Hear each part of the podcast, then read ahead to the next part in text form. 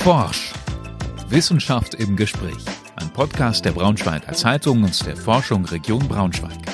Hallo euch allen. Heute heben wir ab in unserem Forsch-Podcast. Es geht ins All, zumindest in Gedanken und Worten. Ich habe mit der angehenden Astronautin Insa Thiele Eich gesprochen.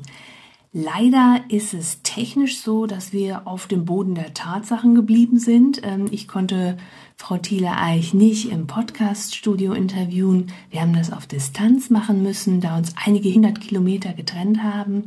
Ähm, und so ist es, dass sich ein kleines Rascheln eingeschlichen hat. Ich hoffe, es stört nicht allzu sehr. Das Thema ist super spannend. Bleibt dran. Viel Spaß beim Zuhören.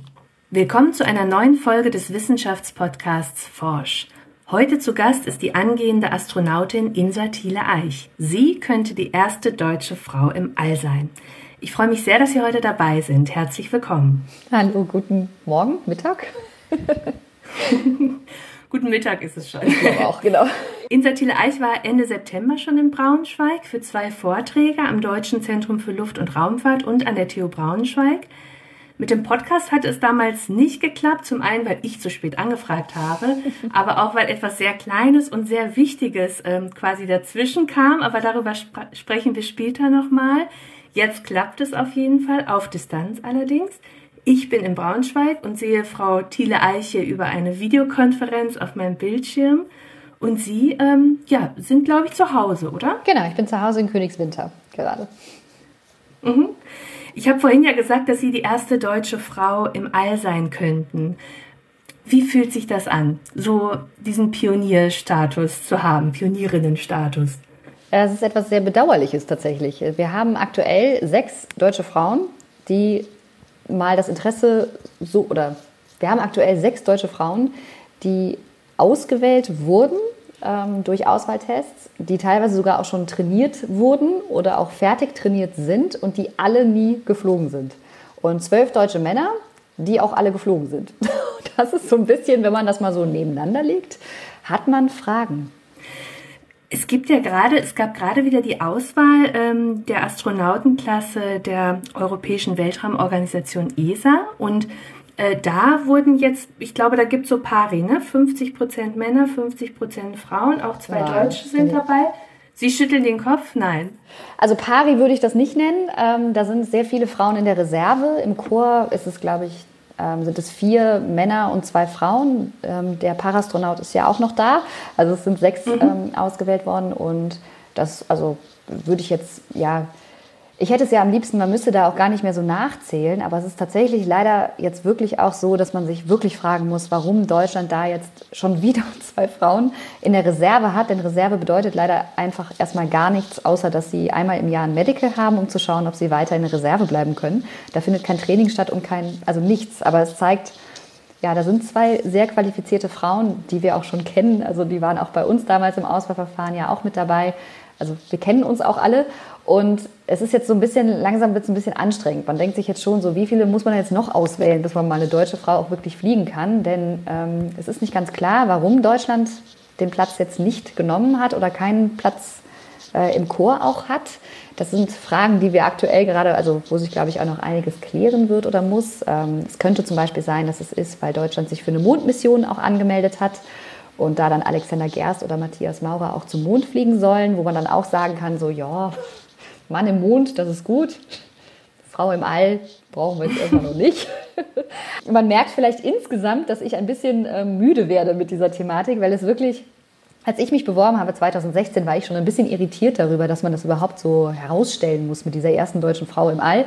Und ich dachte, wir sind eigentlich über diesen Punkt in der Gesellschaft hinweg, dass das noch so was Besonderes ist und habe dann gelernt, da sind wir leider noch lange nicht, ähm, auch wenn ich das gerne wäre, auch wenn wir alle vielleicht gerne an einem Punkt wären, wo man äh, auf Sexismus und diverse andere Ismen in der Gesellschaft nicht mehr hinweisen muss, weil es auch einfach manchmal anstrengend ist, sich selber auch zu reflektieren, wo handle ich vielleicht auch in meinem Umfeld äh, sexistisch, sexistisch oder auch rassistisch, das sind ja auch so Dinge. Das ist ja auch ein bisschen anstrengend, immer sich mit diesen Themen auseinanderzusetzen, weil es auch wehtun kann, wenn man merkt, man selber ist halt ja genauso sozialisiert worden in diesen Strukturen und handelt halt auch manchmal vielleicht nicht so, wie man eigentlich weiß, dass es richtig wäre. Und das ist was, ähm, ja, wo ich einfach gemerkt habe, es ist halt leider noch sehr wichtig, dass wir darüber reden und auch solche Projekte haben, die halt dann gezielt auch erste deutsche Frauen irgendwo hinbringen wollen. Aber insgesamt ähm, hätte ich lieber, wir hätten schon mal so zwei, drei Frauen oben gehabt, dass wir über andere Dinge reden könnten. Zum Beispiel, wie schön es ist, ähm, astronautische Raumfahrt generell zu haben oder auch die Faszination fürs Universum. Darüber könnte man auch reden. Stattdessen reden wir über Frauen im All. Mhm. Es musste ja jetzt im Prinzip auch diese Stiftung dann kommen. Also Sie fliegen quasi, Sie wurden ausgewählt von der Stiftung Erste Deutsche Astronautin, die das ermöglicht und auch garantiert, dass sozusagen die erste deutsche Frau dann auch ins ähm, All fliegt. Also garantieren kann die Stiftung das natürlich dann äh, überhaupt nicht. Die Stiftung hat ja gar nicht das Budget dafür. Äh, die Stiftung hat uns trainiert und hat uns fertig ausgebildet. Also wir sind bereit dafür, um zu fliegen. Aber die Finanzierung wurde angestrebt ähm, oder wird angestrebt, dass es tatsächlich auch aus der Bundesregierung kommt, die sich ja auch sehr stark für kommerzielle Raumfahrt ausspricht, auch für New Space ausspricht. Und das sind aber Prozesse, die einfach extrem lange dauern und ähm, sehr zäh auch sind, muss ich auch ganz ehrlich sagen. Und ja, es ist auf jeden Fall ähm, keine Garantie. Das können die ja gar nicht. Die haben äh, darüber mhm. hätten die gar kein äh, Vermögen. Aber es, die Stiftung wurde tatsächlich gegründet, weil der ähm, Gründerin Claudia Kessler damals auch gesagt wurde, es gibt keine deutsche Frau, die ins All fliegen will. Also es wurde wirklich gesagt, so nach dem Motto, ja, die bewerben sich nicht so richtig oder es gibt auch einfach keine, die das machen möchten, hat sie gesagt, das kann ja wohl nicht sein. Und deshalb hat sie damals halt eben das Auswahlverfahren gestartet und auch wir wurden ja auch gemeinsam mit dem Deutschen Luft- und Raumfahrtzentrum ausgewählt. Das waren die äh, wirklich die teilweise identischen Tests und identischen Personen, die auch bei der ESA-Auswahl dann auch die Auswahltests gemacht haben. Teilweise mhm. verändert sich das auch einfach mit der Zeit. Ähm, dann sind da leichte Abweichungen, aber es war wirklich ein so nahezu identisches Auswahlverfahren. Und dann hat sie gesagt, naja, sehr wohl sind da. Ich habe gleich sechs ausgewählt. Also, und zwei trainiere ich euch jetzt mal. Und ähm, jetzt sind sie fertig trainiert und könnten jederzeit fliegen. Aber ähm, ja, jetzt fehlt halt dann, muss man sich halt auch mal entscheiden, ob man das möchte oder nicht. Mhm. Ähm, ich hatte das so verstanden, also sozusagen, es gibt noch eine zweite ja in diesem Prozess. Ähm, sie sind jetzt beide da, also Susanna Randall und Sie. Und ähm, dass eine von Ihnen beiden dann auch fliegen soll. Und dass sich das voraussichtlich dann neun Monate vor dem, genau. vor dem Start entscheiden wird. Genau, so ist es auch. Das ist aber keine, mhm. also nur weil Sie das Wort Garantie benutzt haben, eine Garantie würde okay. ich schon ein bisschen ernster nehmen als, als äh, das ist ganz klar ja. unser Ziel. Ähm, aber eine Garantie habe ich so oder so nie, denn mir kann auch gesundheitlich irgendwas noch passieren, äh, sei es im Training oder auch einfach so äh, im Warteprozess. Das ist ja normal in der astronautischen Raumfahrt, dass es so lange dauert. Äh, mein Vater ist 87 ausgewählt worden, 2000 geflogen. Äh, Matthias Maurer, der ja gerade oben war, äh, ist 2008 in der ESA-Auswahl gewesen und 2021 geflogen und da auch schon über 50 gewesen. Also man sieht, da sind durchaus auch, ähm, ja, auch einfach Lebensabschnitte dazwischen, wo man auch einfach vielleicht ja. ähm, aus eigener Erfahrung weiß, da kann auch einfach was ganz anderes dazwischen kommen. Vielleicht möchte man auch gar nicht mehr. Vielleicht ist in der Familie irgendwas, wo man sagt, ähm, nee, ich möchte meinen Fokus lieber hier unten auf äh, Dinge oder ich habe andere Prioritäten jetzt auch bekommen. Deswegen ist da, also Garantie ist ein sehr starkes Wort in der Raumfahrt. Das sollte man prinzipiell in der Raumfahrt nicht benutzen. dann vermeide ich das künftig. Also es gibt tatsächlich auch was, selbst wenn Sie jetzt ähm, ausgewählt würden, ähm, was Sie davon auch zurückhalten könnte, ähm, zu fliegen. Habe ich das richtig verstanden? Also wenn irgendwas sich verändert. Es könnte zum Beispiel auch allein einfach äh, meine Kolleginnen ausgewählt werden zuerst. Also dann wäre ich die zweite, die dann mhm. fliegen sollte bei dem Projekt. Ähm, das wäre auf jeden Fall auch was. Es ist durchaus so, dass ich auch so Phasen habe, wo ich das ähm, Projekt auch oder unser, unser ganzes Vorhaben, ich möchte es gar nicht Projekt nennen, das ist viel zu klein, ähm, unser ganze, unsere Unternehmung auch kritisch hinterfrage, zum Beispiel beim Punkt Klimaschutz. Das ist etwas, ich bin ja auch Klimaforscherin, nicht nur angehende Astronautin, sondern primär Klimaforscherin an der Uni oder Klimawissenschaftlerin. Forschen ist aktuell leider ein bisschen äh, schwierig aus zeitlichen Gründen, aber äh, ich bin auf jeden Fall aktiv an der Uni und musste da ja auch kritisch hinterfragen, kann man das überhaupt machen? Kann ich das vertreten? Wie kann ich eine Raumfahrtmission gestalten, dass sie so klimafreundlich wie möglich ist? Wie kann ich auch unsere ähm, Funktionen der Öffentlichkeit nutzen? Wie kann ich die Plattform nutzen, um für mehr Klimaschutz zu werben? Das sind alles Prozesse, die ich auch durchaus ähm, sehr intensiv durchdacht habe und wo ich ganz kurz auch mal überlegt hatte, so muss ich mich vielleicht nicht zurückziehen daraus oder gibt es eine andere Lösung, dass man das trotzdem noch machen kann? ähm, ohne dass man jetzt von Greenwashing spricht, also so pseudomäßig ein paar Bäume pflanzen dafür, dass man jetzt ins All fliegt. Ähm, das wollte ich nicht. Wir pflanzen jetzt tatsächlich auch Bäume, aber nicht, also wir haben uns sehr intensiv mit diesem Prozess auseinandergesetzt und zum Beispiel dann auch äh, setzen wir auf die erste pflanzenbasierte Mission und wollen damit zum einen in der Raumfahrt auch einen Transformationsprozess anregen, gleichzeitig auf der Erde auch einfach dafür uns klar machen und dafür eintreten, dass eben pflanzenbasierte Ernährung oder eine größere, ein größerer Anteil von Pflanzen in der Ernährung sehr wichtig ist für den Klimaschutz. Politisch bin ich auch aktiv geworden. Und das sind alles so durchaus Prozesse, wo man das ähm, einfach auch mal hinterfragen muss. Raumfahrt ist auch ein wahnsinnig privilegiertes Umfeld. Da sind sehr hochgebildete Menschen unterwegs. Das sieht man auch jetzt, in der, wenn man sich mal anschaut, wen die ESA ausgewählt hat. Ähm, das sind alles sehr, sehr imposante Lebensläufe, die da sind. Aber diese imposanten Lebensläufe stehen manchen Menschen ähm, eher, ja, die haben vielleicht eher die Möglichkeit, diese Lebensläufe überhaupt zu haben, als andere Menschen. Da geht es um Ungerechtigkeit ja. in unserem Bildungssystem, um Rassismus, um ganz, ganz viele Dinge. Und das ist durchaus was, was mich auch sehr stark beschäftigt. Also kann ich als weiße deutsche Frau, setze ich dafür jetzt wirklich das richtige Zeichen. Umgekehrt bin ich halt jetzt nur mal eine, die trainiert ist und fertig ist. Aber das sind so Gedankenprozesse, die ich durchaus habe, die sich ja auch einfach auftun im Laufe der Zeit. Und äh, prinzipiell gerade bin ich aber auch noch voll dabei und sehr bemüht ähm, und weiterhin sehr überzeugt davon, dass es eine gute Mission auch ist. Auch inhaltlich äh, sind wir auch wissenschaftlich da mit sehr vielen Experimenten unterwegs, die mich auch sehr ähm, neugierig machen. Und mein Kindheitstraum habe ich natürlich ja auch noch. Der feuert das Ganze oder treibt das als Motor ja auch noch weiter an. Also nicht, dass sich das jetzt hier genau. anhört, als sei ich schon halb raus. Aber das war die Frage, so, wann kam das, wann entstand das? Also Sie haben gerade schon gesagt, natürlich, Sie sind Klimaforscherin, Sie sind auch Meteorologin, Kommunalpolitikerin. Ihr Vater ist ähm, auch Astronaut, ist auch ins All geflogen. Also wann entstand so dieser Wunsch eigentlich, ähm, die Entscheidung, diesen Schritt dann zu machen? Ja, der Wunsch relativ früh. Das, ähm, das war so allein durch meinen Vater, der seine Begeisterung für dieses Universum und die Faszination Universum auch mit uns geteilt hat. Also so mit acht, neun Jahren fing das an und dann Astronautin als Berufswunsch war dann später, als er im Training war, so mit 16, 15, 16 Jahren. Und da war aber auch direkt klar, das ist einfach ein sehr privilegiertes, kleines, ähm, elitäres, fast schon möchte man es sagen, Umfeld. Also allein die Chance zu haben, zu trainieren, ist ja schon für einen verschwindend kleinen Teil der Menschheit vorbehalten. Äh, es sind, sage ich mal, äh, knapp über 600 Menschen, die trainieren und knapp über 600, die auch schon im All waren. Also die Zahl unterscheidet sich da nicht sehr groß. Und das ist etwas, ja, das, ähm, das ist äh, war halt auch immer klar, durch, dadurch, dass ich da groß geworden bin in diesem Umfeld, dass man da durchaus auch ein paar Leidenschaften auf der Erde haben sollte, die, über die man sich genauso freut, wenn sie, ähm, ja, dass man sich mit Meteorologie zum Beispiel, der Faszination unserer, ähm, ja, wie wirkt unsere Umgebung auf uns, wie wirken wir auf unsere Umgebung, das sind so Dinge, die bringen mir ja auch auf der Erde Freude.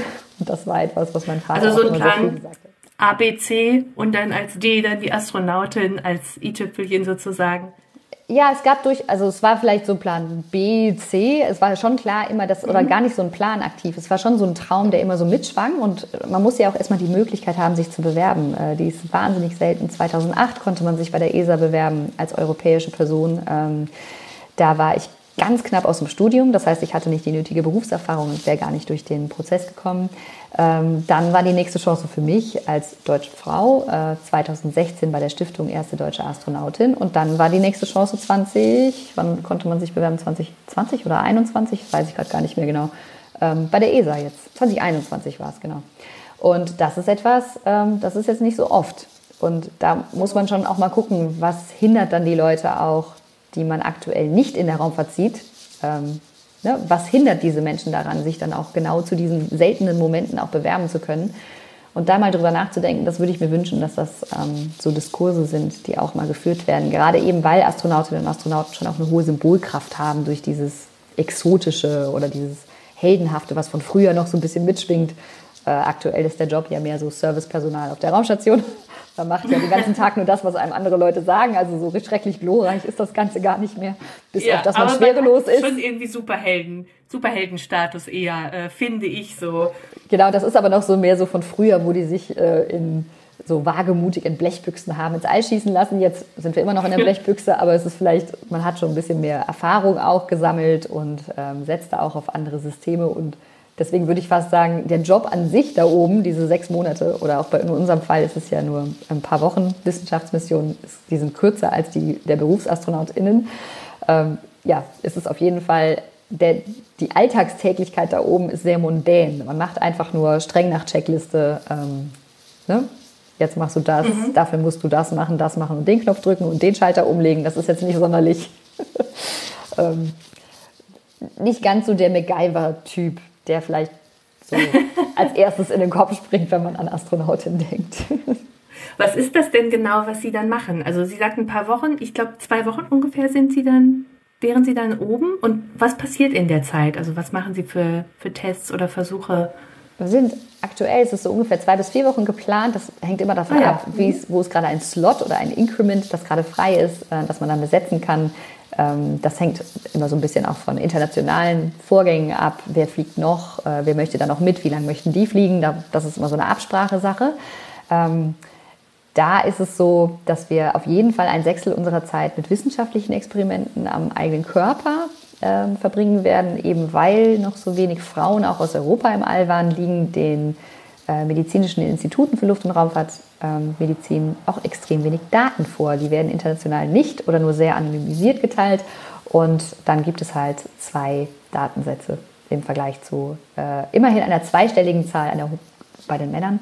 Und deshalb haben wir da auf jeden Fall Experimente vor, ähm, weil das ist auch mir ganz wichtig zu betonen, das ist dann nicht nur für die Minderheit der Frauen, was ja schon in sich genommen schlimm genug ist, dass man sich überhaupt rechtfertigen muss dafür, dass man Forschung nur am weiblichen Körper macht. Das ist nochmal so zum Thema für alle, die es vielleicht interessiert, die dazu äh, wissen wollen, was ich damit meine. Äh, Gender Health Gap ist so ein gutes Stichwort, da kann man mal googeln und in, ähm, ja, in, in, in, interessante Dinge in unserer Gesellschaft hin, äh, hinschauen. Zum Beispiel, ich nur ein, eine Sache am Rande erwähnt, die das vielleicht ein bisschen äh, klar macht, worauf ich anspiele.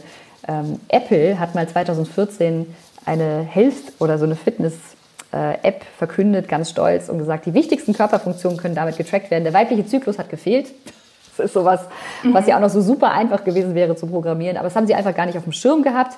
Das war 2014, das ist aber 2022 auch nicht sehr viel besser. Also Frauen werden ja in der, äh, in der Medizin auch in ganz viel oder auch in der Forschung ähm, sehr oft außen vor gelassen, obwohl es sehr wichtig wäre, eben gerade die Unterschiede zu verstehen. Ähm, wo gibt es Unterschiede, wo gibt es keine? Das hilft allen Menschen, nicht nur der Minderheit Frauen. Und die Minderheit sage ich gerade sehr ironisch, mit Anführungszeichen, nur falls man das äh, nicht gehört hat. Der Vollständigkeit halber dazu. also Experimente an sich selbst sozusagen ähm, werden da durchgeführt. Das hört sich erstmal ähm, ja, verrückt an, aber ich nehme an, das sind ähm, keine ähm, wilden Experimente, die da gemacht werden oder was? Man nimmt äh, Proben von, von Körperflüssigkeiten oder ja, halt mhm. zum Beispiel Stuhlproben, Urinproben. Äh, man nimmt sich selber Blut ab. Das ist äh, auch ein bisschen spannend, wenn man das oh, ja. das erste Mal gemacht hat. Können Sie äh, das schon? Ja, das Sind haben Sie wir schon trainiert. trainiert. Ja, ja, genau, das haben wir Toll. schon gemacht. Ähm, und dann auch, es geht auch um die Augen, die selber zu vermessen. Da gibt es Instrumente auf der Raumstation. Das sind auch alles Dinge, die wir vorhaben werden. Und dann gibt es tatsächlich noch auch andere Experimente. Da hängt es aber extrem davon ab, wann wir oben sind, welche Plätze sind frei. Es gab auch jetzt bei der letzten, ähm, bei der letzten oder bei der ersten rein kommerziellen Mission AX 1, ähm, da waren unterschiedlich erfahrene Menschen ähm, auf dieser wirklich rein kommerziellen Mission, die zur Raumstation geflogen ist. Und da hat man gemerkt, dass Arbeitsabläufe einfach auch angepasst werden müssen, wenn plötzlich so viele Menschen kommen. Der eine war NASA-Astronaut damals. Das heißt, das war jetzt nicht so, ähm, gab es auch viel Berichterstattung drüber, weil äh, ja, da so ein bisschen gesagt wurde, naja, da musste sich einer komplett um die kümmern. Da waren durchaus auch vollwertige Astronauten mit an Bord, die, ähm, ja, die auch einfach genau wussten, was sie zu tun haben auf der Raumstation. Aber das hat einfach gezeigt, äh, da geht es gar nicht so sehr um den Erfahrungsstand, sondern einfach, dass es andere Abläufe braucht. Wenn dann plötzlich so viel mehr Menschen da sind, muss man sehr genau planen, wer ist wann wo. Weil die Raumstation ist zwar größer als ein Space Shuttle, aber ich muss trotzdem einfach ziemlich genau verstanden haben, wer ist wann wie wo da. Und ich glaube, das wurde da noch unterschätzt. Deswegen ähm, hängt es jetzt auch einfach davon ab, wie wird das in Zukunft gehandhabt. Da wird auf jeden Fall noch mal ein bisschen äh, drüber nachgedacht werden. ist man dann für ein Experiment abgestellt? Wird man vielleicht anderen zugeteilt? Oder wie genau funktioniert das? Deswegen hängt, davon hängt dann letztendlich ab, welche Experimente man dann auch macht. Was würden Sie denn sagen, ist so die größte Herausforderung, wenn Sie an die Zeit auf der ISS denken? Also man kann ja nicht einfach gehen, wenn es einem nicht mehr passt. Also man, man steckt da oben sozusagen fest. Sind das dann so die zwischenmenschlichen Dinge, die funktionieren müssen oder dass die Experimente laufen? Ich glaube, bei zwei bis vier Wochen und sogar auch bei sechs Monaten, würde ich jetzt fast mal sagen, ähm, ist man immer noch in einem Rahmen, wo man ja auch die Leute kennt, mit denen man da oben ist. Man hat ja im Training auch schon gelernt, und das können wir ja auch, oder das lernen wir auch im Training, worauf muss ich bei mir selber achten. Ähm, man lernt ja auch die Crew kennen, dann weiß man vielleicht auch schon so ein bisschen genau, ne? Die Kollegin braucht morgens erstmal einen Kaffee, bevor ich sie anspreche. Dann muss ich sie auch nicht morgens direkt mit einem Problem ansprechen. Dann warte ich einfach vielleicht. Also das sind ja so Dinge, die, äh, das lernt man ja auch einfach in der Zeit oder in der Zeit, die man als Team zusammenarbeitet. Und da mache ich mir jetzt ehrlich gesagt gar keine Gedanken drüber, auch nicht über Essen oder Nahrung. Das ist der Vorteil bei einer zwei- bis vierwöchigen Mission. Ich glaube, bei einer sechsmonatigen Mission kann das schon anstrengender werden, wenn man das immer gleiche essen muss und ähm, ja, auch dann weiß, es dauert halt dann schon mal sechs Monate, bis man wieder einen Wald hat und frischen Sau frische Luft, die einem gut tut. Ich bin tatsächlich, ähm, habe so ein bisschen die Sorge, dass man es nicht schafft, in diesen zwei bis vier Wochen die Emotionen, die man selber erlebt und das, worauf man so lange hingearbeitet hat, überhaupt zu verarbeiten. Das ist meine große Sorge, weil ich weiß es aus dem Training. Wir haben dann ähm, unsere Trainings, wir bereiten die immer off oder wir arbeiten ja jeder, äh, alle an unterschiedlichen Standorten in Deutschland und treffen uns dann für die Trainingswochen, die dann immer extrem intensiv sind, weil man dann auch noch so kurz noch das und hier noch das und da haben wir noch was, was wir gemeinsam besprechen wollen und dann fangen die Tage immer früh an und enden spät. Und man hat gar nicht so richtig Zeit auch zu reflektieren und einfach mal vielleicht auch zu genießen oder also auch mal im Positiven einfach mal zufrieden zu sein mit dem, was man gerade geleistet hat, weil immer kommt das nächste und das nächste und das nächste.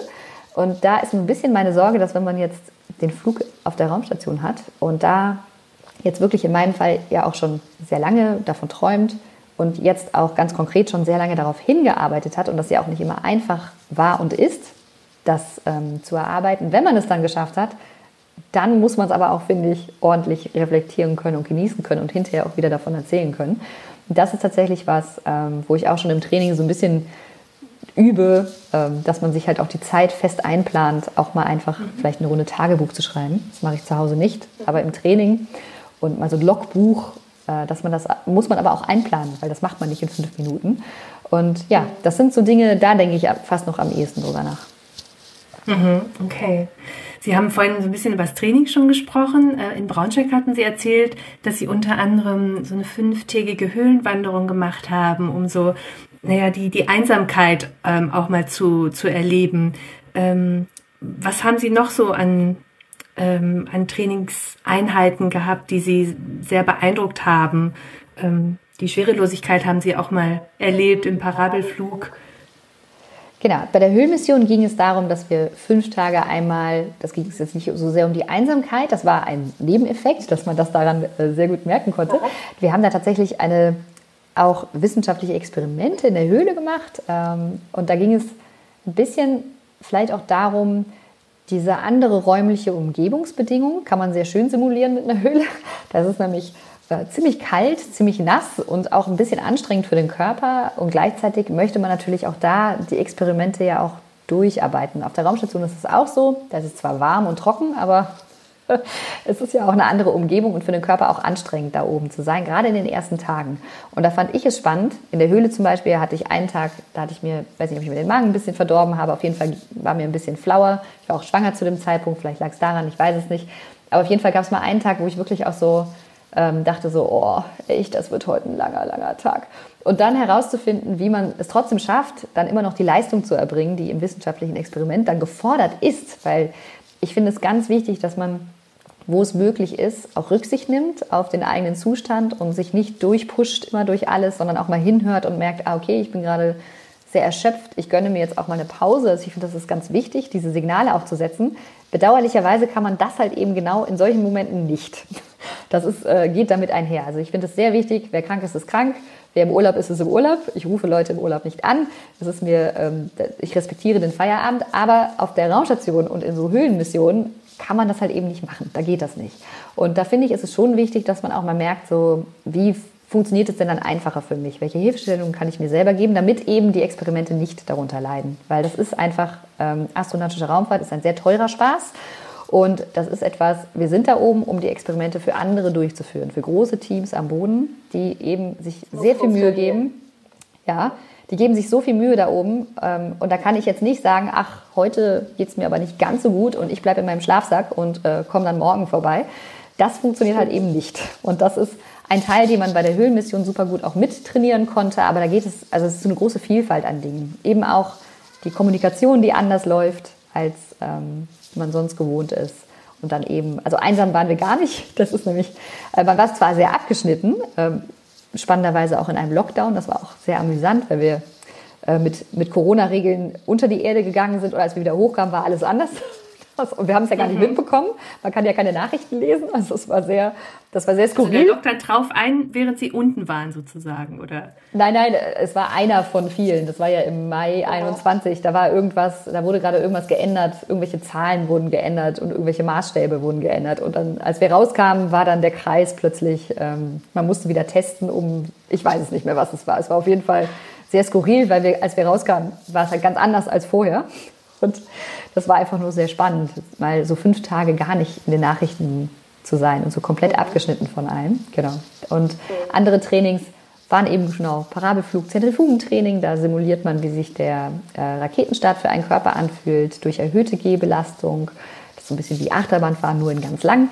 Ähm, und dann. Wie lange sitzt man, äh, sitzt man da drin? Wie lange muss man das aushalten? Also beim Raketenstart ist es ja auch so, man braucht so achteinhalb Minuten ungefähr, bis man ähm, äh, Main Engine Cut-Off hat, also dann auf dem Weg ist äh, in das richtige Orbit. Und das ist in der Zentrifuge dann der gleiche Zeitraum. Genau. Haben Sie das gleich gut hinbekommen oder brauchte das ein paar Durchgänge, bis Sie das ertragen haben, sage ich mal? Ich stelle es mir sehr krass vor. Ich bin aber auch kein Achterbahn-Fan. Es ist sehr intensiv, auf das auf jeden Fall. Gerade auch, wenn man das erste Mal, ähm, es gibt bis 4,6 oder 4,7 G hoch, und das ist halt ähm, in der Richtung, in der wir die erhöhte äh, G-Kraft ähm, ja, erfahren, ist es so, als ob man einen den Hals so zudrückt. Das ist sehr unangenehm. Also es fühlt sich richtig so an, als ob jemand da sitzt und einem den Hals so zuwirkt. Man weiß ja aber auch, dass, dass, dass es sich nur so anfühlt und dass es nicht in echt so ist. Das heißt, man atmet dann einfach ruhig und gelassen äh, in den Bauch weiter. Und auch die Lunge, das fühlt sich nach einem extremen Druck an. Aber man macht dann einfach eine Bauchatmung und dann geht, geht das ja auch vorbei. Das ist ja nicht kontinuierlich über achteinhalb Minuten, das ist ja, das wechselt ja. Das ist, ähm, es gibt ja drei Stufen bei den Raketen und so ist es dann auch. Das nimmt dann zu, dann nimmt es wieder zu und dann nimmt es wieder zu. Mhm. Und dazwischen fällt es auch immer wieder ab auf einen Zustand, wo man auch nochmal gut Luft holen kann. Und das ist, ähm, ja, das war auf jeden Fall sehr aufregend. Ich finde das immer spannend, wenn man das das erste Mal macht, weil man da ja noch gar nicht weiß, was auf einen zukommt. Aber und es ist auch anstrengend, also der Körper ist auch schon auch K.O. danach, aber es ist jetzt nichts, wo man irgendwie Angst vor hat oder so. Im Gegenteil, das dient ja alles dazu, dass man dann am Tag selbst vom Start zumindest sich darüber keine Gedanken mehr machen muss, weil man schon weiß, ah, okay, das fühlt sich gleich so an, als ob mir der Hals zugedrückt wird. Das ist normal. Ich atme einfach weiter, es passiert nichts.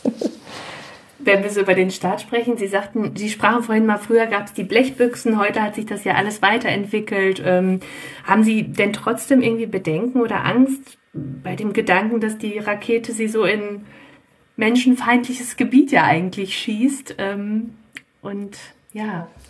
Die meiste Zeit nicht. Blechbüchsen sind es ja auch immer noch. Also es sind auch immer noch Blechbüchsen, aber mhm. man weiß jetzt so ein bisschen wenigstens mehr über die Blechbüchse als vorher. Also ich finde halt die Vorstellung, ähm, wenn man sich mal wirklich anschaut, wie so eine Kapsel aussieht.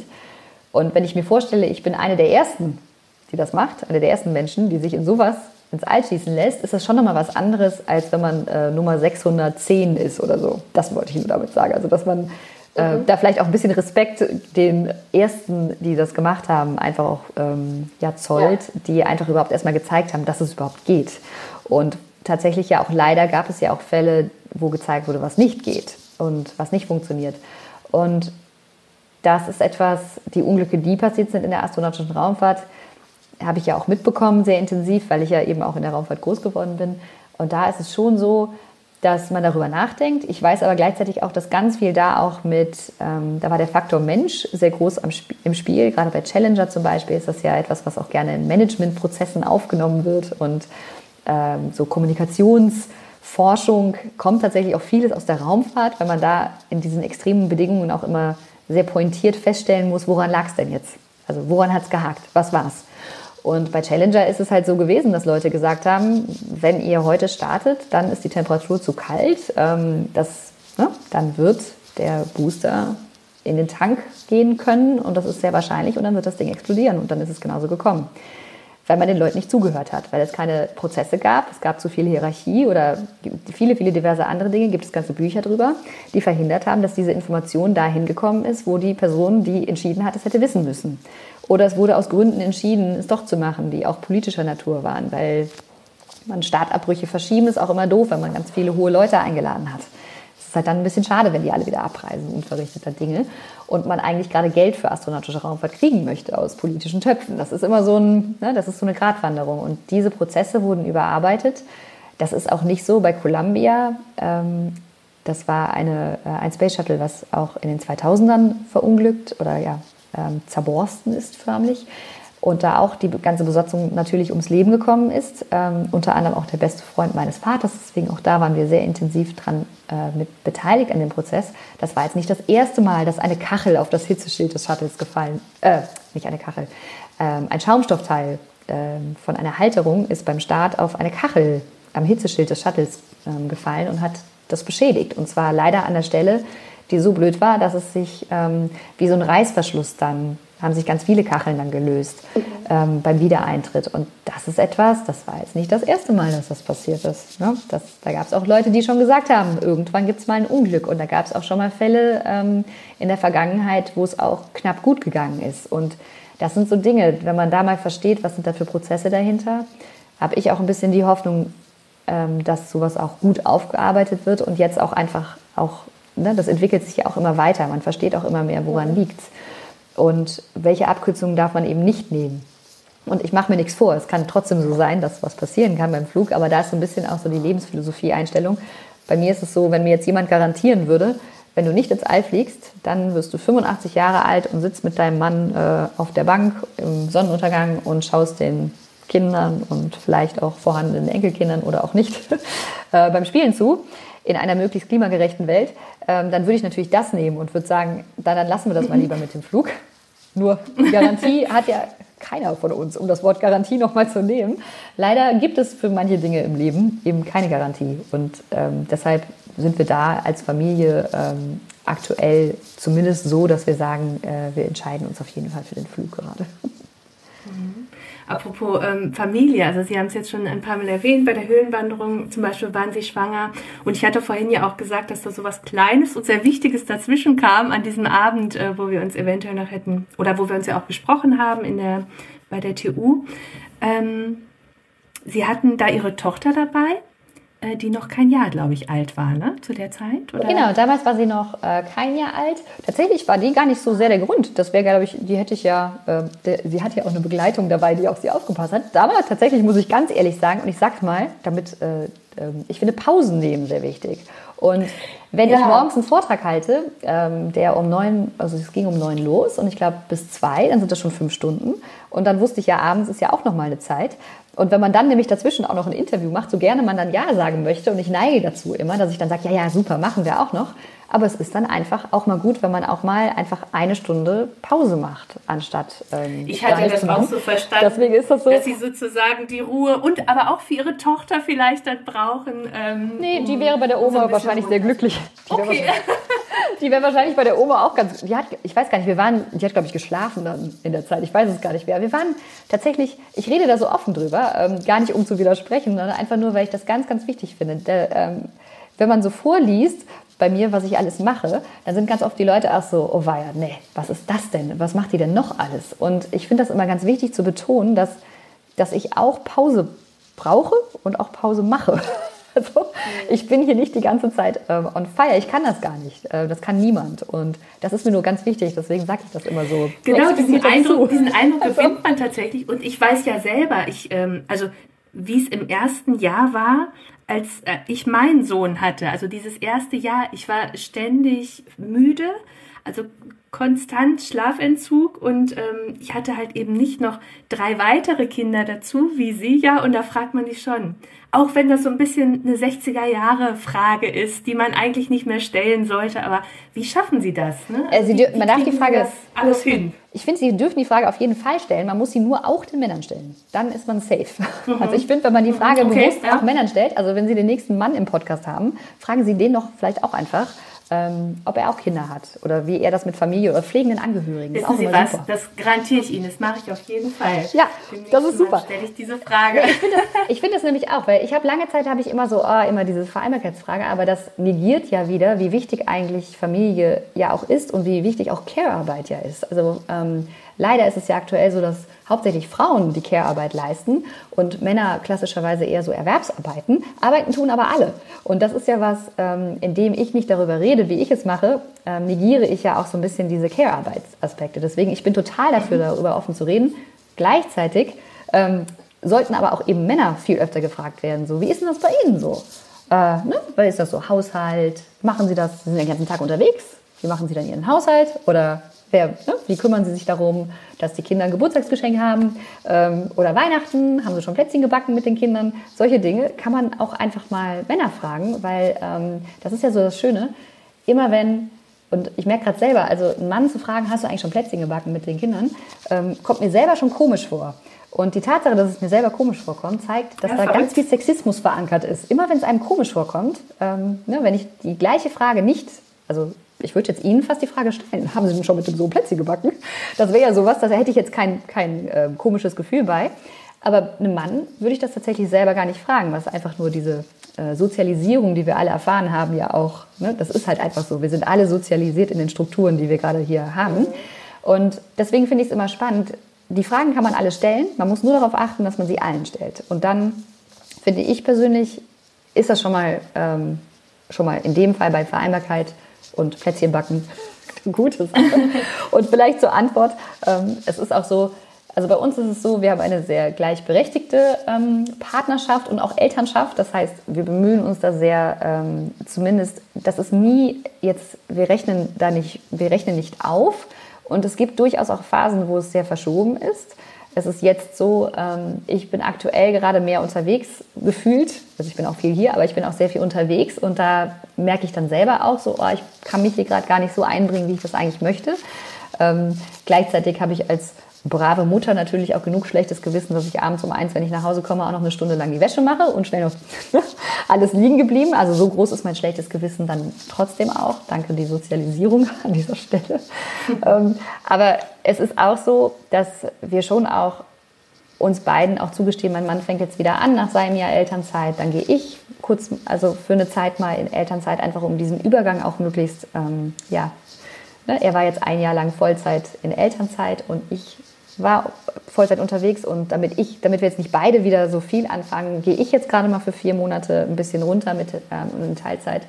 Und so machen wir das eigentlich schon seit ähm, langer Zeit, also seit zwölf Jahren, dass es immer mal mal überwiegt es bei der einen Person, mal bei der anderen. Und wenn wir merken, es funktioniert nicht mehr so gut, dann muss man halt nachsteuern und nachjustieren. Wir haben keine Nannies, wir haben kein Au pair, wir haben auch keine Großeltern, die dreimal die Woche vorbeikommen. Also das sage ich auch immer dazu. Es ist auch wahnsinnig anstrengend. Ich bin auch wahnsinnig müde. Mhm. Aber das tatsächlich hängt da einfach viel auch daran, dass mein Mann, ähm, ne, wenn ich auf Dienstreise fahre, fahre ich auf Dienstreise und koche nicht noch vor und lege Outfits raus und gucke, mhm. dass alle Unterhosen haben. Also ich mache das, wenn ich nett sein möchte. Wenn ich nett sein möchte, mache ich das. Einfach nur ihm gegenüber. Auch Outfits rauslegen? Äh, Outfits, nee, ich gucke schon manchmal, dass die Kinder noch genug irgendwie saubere Wäsche im Schrank haben. Aber das mache ich nur aus Nettigkeit, weil ich selber weiß, wie anstrengend es ist, wenn man mit vier Kindern zu Hause ist und es sind vielleicht noch zwei krank und ähm, ne, dann fällt da noch mal mehr Wäsche an aus Gründen. Dann mache ich das einfach aus Respekt der Leistung heraus, also gegenüber, aber nicht, weil ich ähm, diese Unfähigkeit äh, vermute, dass er es selber könnte. Und ich kenne leider zu viele Frauen, die mir auch echt, also auch noch ins Gesicht sagen, ja krass, wenn ich auf Dienstreise fahre, dann muss ich, also ne, dann sind die Tupperdosen im Kühlschrank beschriftet mit, ne, und ähm, wann verlässt welches Kind das Haus, muss auch ganz klar kommuniziert werden, weil die andere Person nicht übernehmen kann. Und ich finde es nicht schlimm, wenn man ähm, Care-Arbeit so aufteilt, dass alles von einer Person gemacht wird. Also das Machen ist ja nicht das Problem. Dass eine Person gerade mehr macht in einem Bereich, eine erwerbsarbeitet mehr, eine care-arbeitet mehr, das finde ich überhaupt nicht schlimm. Das Problem ist dann, wenn eine Person es gar nicht mehr weiß, was die andere Person alles macht. Weil dann gerät man gerade in der Partnerschaft, jetzt habe ich ja auch noch, ich habe ja auch noch dann den Partner, ich bin nicht alleinerziehend, das ist ja auch noch ein Riesenvorteil dann in dem Fall. Aber wenn wenn die andere Person überhaupt nicht übernehmen kann mehr, geht auch ganz schnell die Wertschätzung verloren für das, was da auch geleistet wird, tatsächlich jeden Tag. Okay, also wenn sie gar nicht weiß, was überhaupt passiert ja, und es deshalb auch nicht Weil du bist doch den ganzen Tag zu Hause, wie sieht es denn hier aus? Das ist so der Klassiker. Ja. Der, ähm, das ist halt, passiert halt immer dann, wenn man nicht genau weiß, was geleistet wurde. So. Ähm, und ja, ja. allein, um also, das sind so Infografiken, die bei Instagram auch viel immer rumgehen. Allein mal das Beispiel Kind krank, dann gibt es eine Person, die bleibt beim Kind. Das ist dann ne? und kann nicht arbeiten gehen, wenn beide arbeiten gehen. Aber es gibt dann auch noch das Kind abmelden, alle Termine absagen für den Tag, ähm, Rezepte holen, Medikamente einflößen, nehmen Kinder nicht immer gerne. Das dauert manchmal ziemlich lange. Daran denken, dass sie genommen werden müssen, wenn es über eine längere Zeit ist. Ähm, überhaupt zu wissen, welche, ne, welche Medikamente brauche ich gerade, Kinderarzt anrufen, sich da hinzusetzen. Das ist ja alles noch so ein riesen Rattenschwanz, der immer mitgezogen mhm. wird. Und ähm, das ist sowas, da finde ich, äh, deswegen finde ich es auch gut, dass man mal solche Fragen gestellt bekommt über Vereinbarkeit von Familie und Beruf, eben damit man auch sichtbar machen kann, wie viel das ist. Und gerade vielleicht Männer, die vielleicht gerade zuhören oder Väter, die gerade zuhören, vielleicht auch dazu ähm, ja, einfach zum Nachdenken anregt. Ist das denn bei uns auch so? Wie ist denn das bei uns? Und mhm. ich gebe es auch zu, also in Phasen, wo ich auch ähm, alleine Erwerbsarbeite und mein Mann nicht, rutscht mir sowas auch manchmal raus. Ne? Das, äh, dass ich so, also es ist mir auch schon rausgerutscht. Ich habe es nur dann direkt wieder eingefangen, weil ich gemerkt habe, so, oh, das ist nicht in Ordnung. Aber Was ist rausgerutscht? So wie sieht es hier ja, so, aus? Wie sieht es hier denn aus? Das rutscht mir. So. Der war doch den ganzen Tag zu Hause. Und dann ist mein Mann zum Glück auch in der Lage gewesen zu sagen, ja eben, genau, deshalb sieht sie ja auch so aus. Mhm. Wären wir nicht den ganzen Tag zu Hause, sähe es hier besser aus. Aber ja, deswegen, es ist, es ist kein einfaches, ähm, es ist nicht einfach und ich wage auch überhaupt nicht, äh, anderen vorzuschreiben, wie sie irgendwas handhaben müssen, weil das ist hochgradig individuell und auch ein sehr äh, langer Weg, den man ja auch gemeinsam gehen muss. Und ähm, das ist auch nicht unanstrengend und ist auch bei uns nicht immer äh, eitel Sonnenschein alles. Aber es ist auf jeden Fall, finde ich, sehr, sehr wichtig, dass man darüber redet. Und vielleicht dann auch, ich glaube, wir haben jetzt so ungefähr sieben Minuten über Vereinbarkeit geredet, vielleicht auch gar nicht so lang, mhm. aber dann einfach mit dem nächsten Mann auch. Und dann ist alles super. Okay, ich werde das auf jeden Fall ansprechen. Das, ähm, das sage ich hier jetzt mit, schon mal so. Ähm, ich würde aber gerne noch über einen anderen Aspekt sprechen. Und zwar fand ich so bemerkenswert, was Sie gesagt haben äh, in Braunschweig über den Auswahlprozess ähm, für dieses Training. Ähm, da fiel so das Wort ähm, Durchschnitt.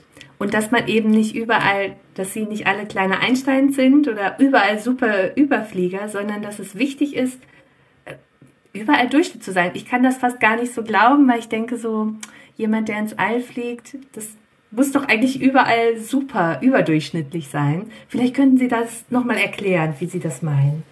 Das ist genau so gemeint. Also das ist, ähm, man hat ein Punktesystem, das ist eine bestimmte Auswahlstufe. Ähm, das ist natürlich nicht in der allerersten Auswahlstufe, ist natürlich, ist es, gab es tatsächlich interessanterweise ähm, ich kenne sehr viele, die sich beworben haben auch, deswegen weiß ich das auch. Und auch Leute, die auch den Auswahlprozess begleitet haben. Und da gibt es dann schon auch mal jemanden, der gar nicht die volle Berufserfahrung hatte, wo man sich fragt, so wie bist du denn bitte durch den Algorithmus gekommen am Anfang? Also da, auch da gab es sehr durchschnittliche Profile und gleichzeitig natürlich auch die Extremforscherin, die schon dreimal in der Antarktis überwintert hat und einen Pilotenschein hat und noch dies und noch das und Rettungssanitäter. Also das gibt es auch alles. Aber es gibt da auch sehr durchschnittliche Personen, die auch noch nie mit Raumfahrt richtig was zu tun hatten und sich mehr so aus Spaß Also das gab es alles. Es war alles sehr gemischt. Ähm, nichtsdestotrotz, bei der ersten Stufe sollte man vielleicht ein bisschen auch die, ähm, nicht vielleicht die Durchschnittlichkeit in den Vordergrund stellen, möchte ich damit sagen, sondern vielleicht auch.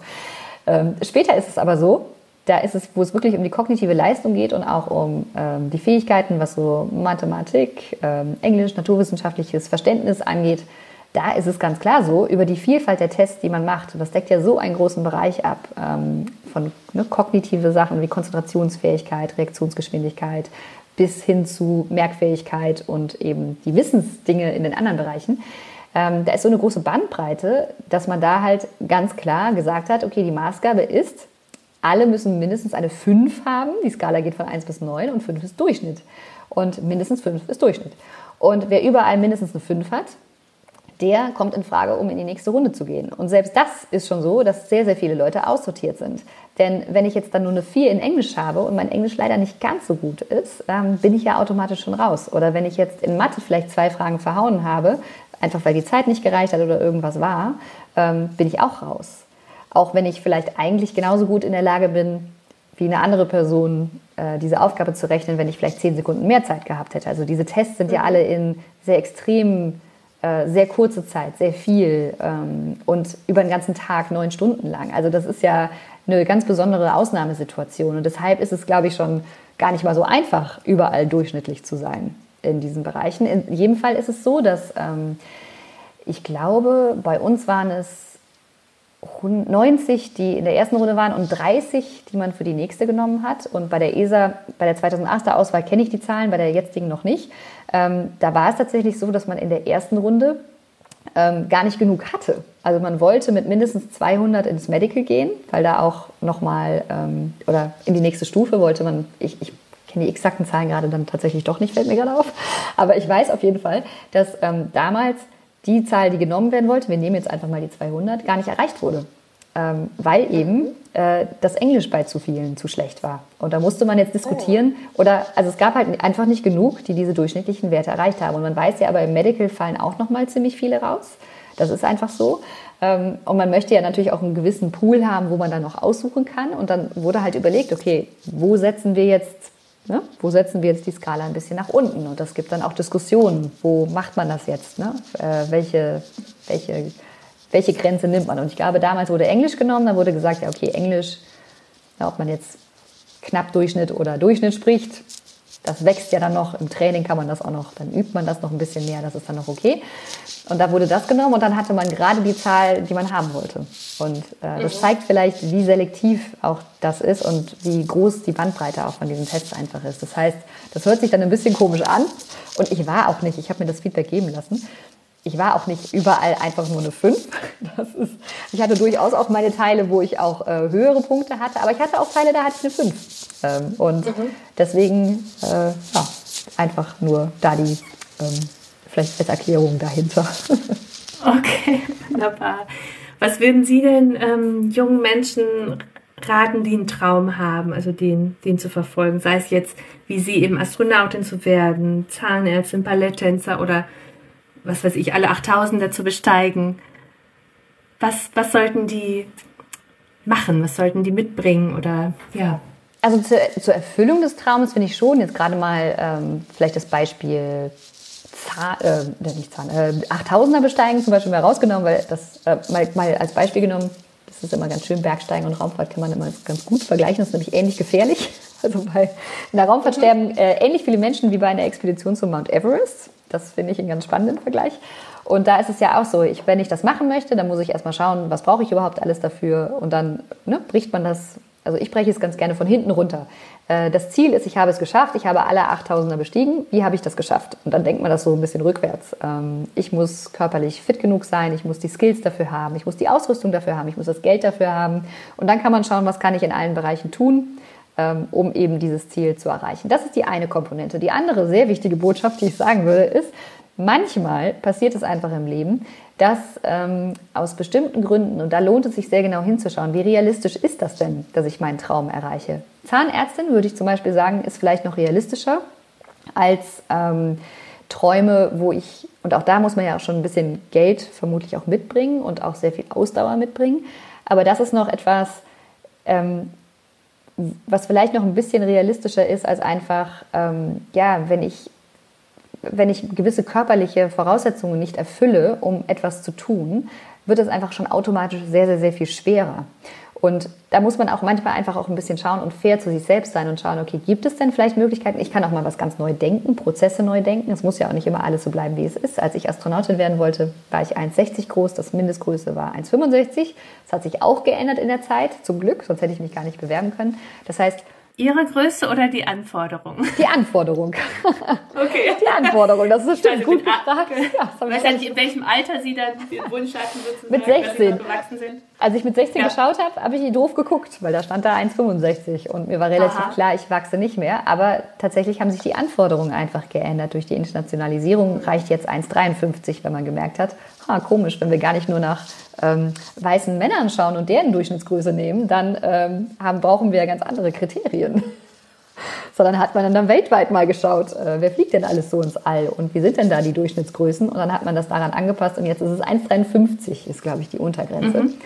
Und ja, das ist sowas, ähm, ich finde schon, man sollte dann auch schon sehr realistisch und sehr nüchtern auch einfach mal das betrachten, vielleicht mal mit Leuten reden, die einen gut kennen. Ähm, ne? Wo siehst du vielleicht Schwierigkeiten oder Herausforderungen? Kann man die vielleicht lösen, umgehen und dann auch ein bisschen Vertrauen darauf haben, dass es vielleicht auch sich mal ähm, dass es viel Zeit dauern kann, aber sich dann auch Prozesse einfach ändern können und es vielleicht doch möglich wird. Zum Beispiel, ähm, früher gab es ganz harte Kriterien, wie man ins All fliegen darf. Jetzt gab es auch schon Krebspatientinnen, die im All waren. Einfach weil ähm, die kommerzielle Raumfahrt da neue Möglichkeiten eröffnet. Eine staatliche Raumfahrtagentur würde so jemanden niemals fliegen.